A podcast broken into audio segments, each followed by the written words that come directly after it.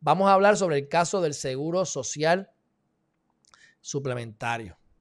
Yo voy a buscar aquí los argumentos. Vamos a ir por los argumentos por encimita, porque yo no, yo, yo no me... O sea, esto yo lo he hablado en muchas ocasiones porque estos son temas para mí de conocimiento general, aunque no para el público general, pero si eres abogado deberías conocer sobre estos temas.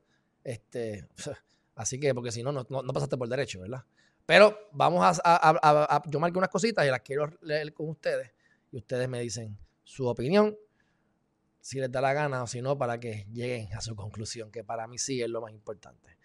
Aquí tienes Supreme Court of the United States en el docket 20303 Ustedes saben que el Tribunal Supremo de los Estados Unidos no tiene que, acogerse, que acoger ningún caso. Tampoco tienen que explicarte por qué no, no cogieron el caso. En el caso del tribunal, Tribunal Federal, a diferencia del Tribunal Estatal, lo, vemos como un tribunal, el estatal, al que tenemos derecho de entrar como seres, como miembros, ¿verdad? Como ciudadanos, como seres humanos. Pero en el federal se ve como un, ¿qué? Como un privilegio. Así que ah, tenemos que darle tenemos que darle esta excusa al tribunal para que acoja este caso. Eh, se radica y Gelpi dice, no nos pueden quitar el seguro social suplementario.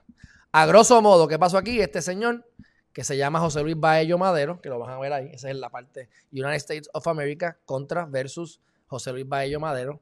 José Luis Baello Madero tiene una jeva, tiene una esposa que vive en Loíza o que es oriunda de Loíza. Vivían, si no me mal no recuerdo, no me equivoco, creo que era en Nueva York.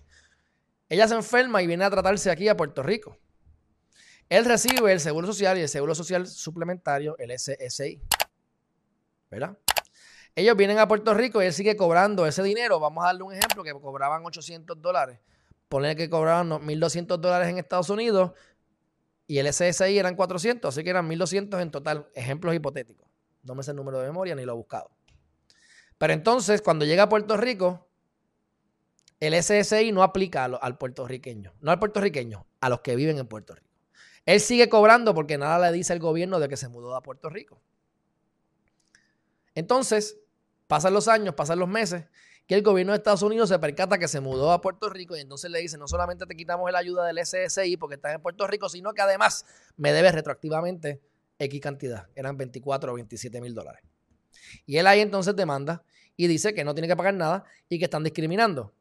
Y aquí que empiezan los argumentos. Helpi, muy sabiamente, y lo apoyo en esta decisión en casi todas las que ha tomado en el pasado. O sea, ustedes saben que yo siempre hablo bien de Helpi como norma general. Él dice, no, ustedes no pueden discriminar contra Puerto Rico, están discriminando contra los constituyentes. Nosotros aquí, mira, este, ellos pagan algunos este, impuestos federales y demás. Entonces, ustedes tienen que entrar entonces en el caso a ver los argumentos de Baello, Madero y el Departamento de Justicia.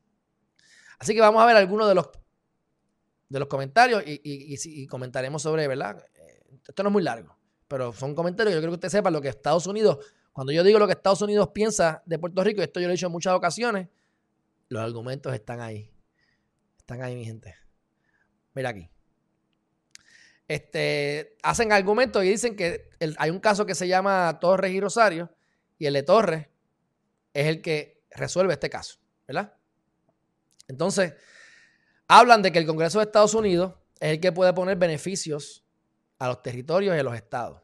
Hacen una distinción clara en lo que son los estados y los territorios no incorporados.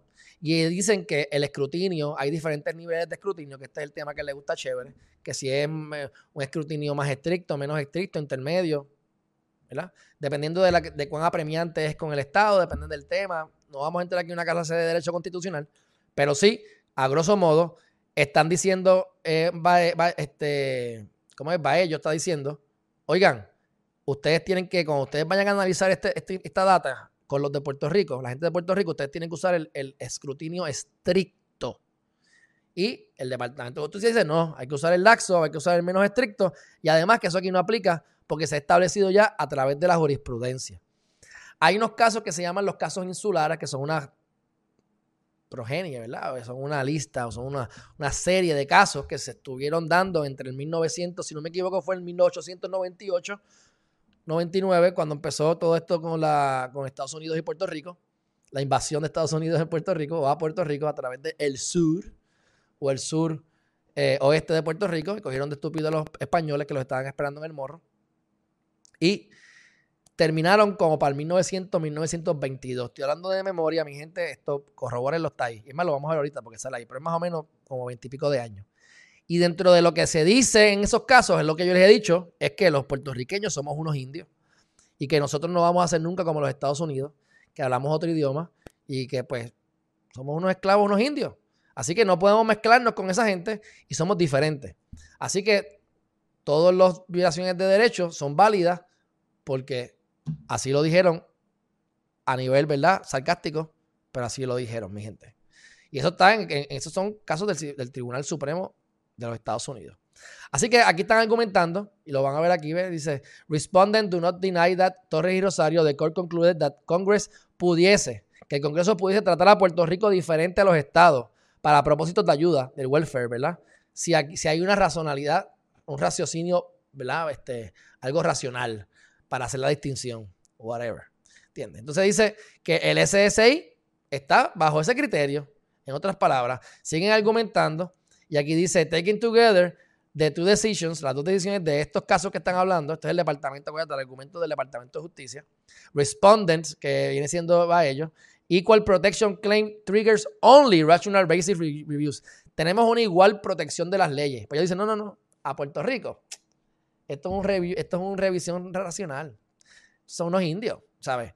Eh, la igual protección de las leyes es para los ciudadanos y para la gente, pero esto, esto de Puerto Rico no, esto no aquí no aplica porque son, son no incorporados. Incluso, incluso, Estados Unidos ocupó a Puerto Rico.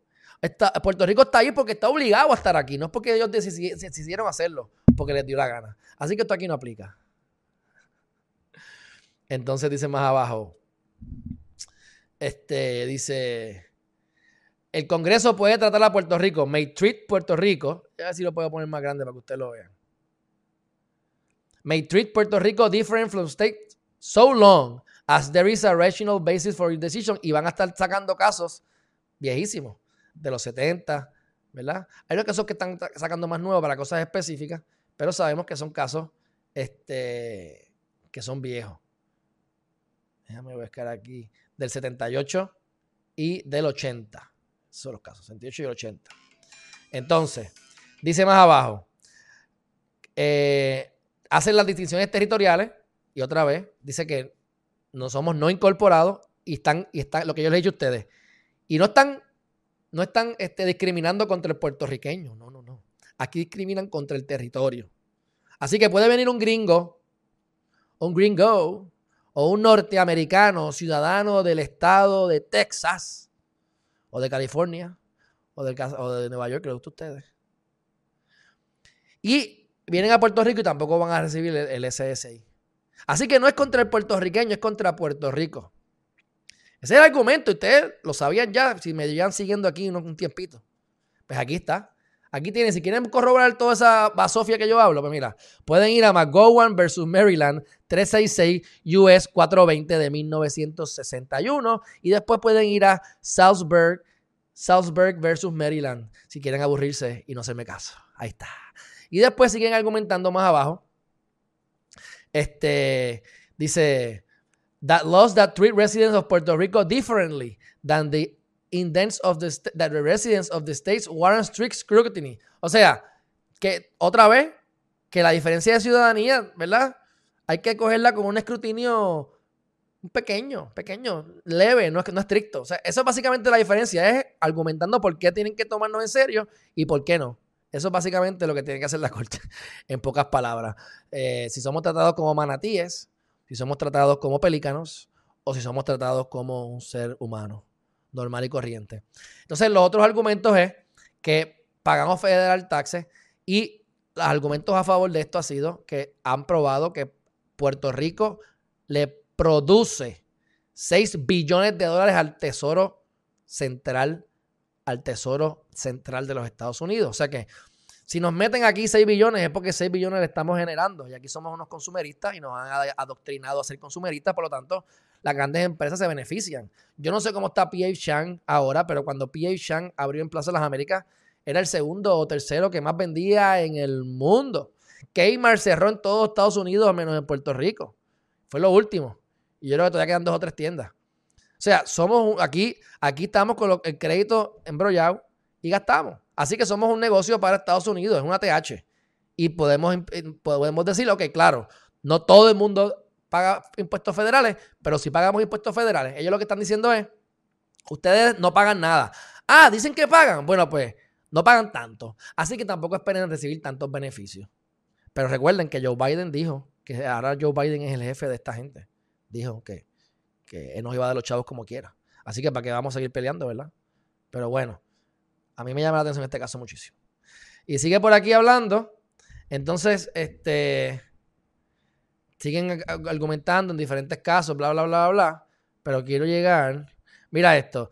The respondent challenge Discord unique tax status justifies exclusion from... Porque tenemos una, una cuestión de, de, taxes. La realidad es que si nos pusieran el federal a todo el mundo seríamos la jurisdicción con más taxes de los Estados Unidos. es la realidad, mi gente. Pero eso no significa que aquí no hay gente que pagan impuestos federales. Pregúntale a cualquier médico por ahí si no paga impuestos federal. A ver qué te van a decir, para dónde, para dónde te van a mandar. ¿Ah? dice, eh, el respondent, que es el, ¿verdad? El, el, el que está demandando, eh, o el demandado, ¿verdad? Que está ahora refutando, va de ellos, como se llama, va de ellos.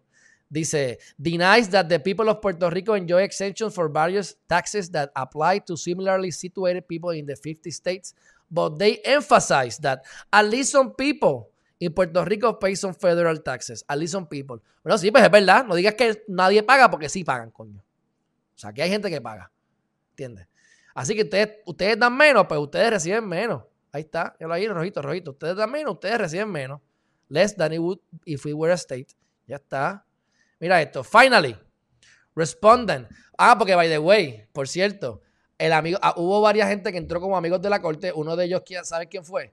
Este, Charlie Delgado Altieri, en su campaña a la gobernación.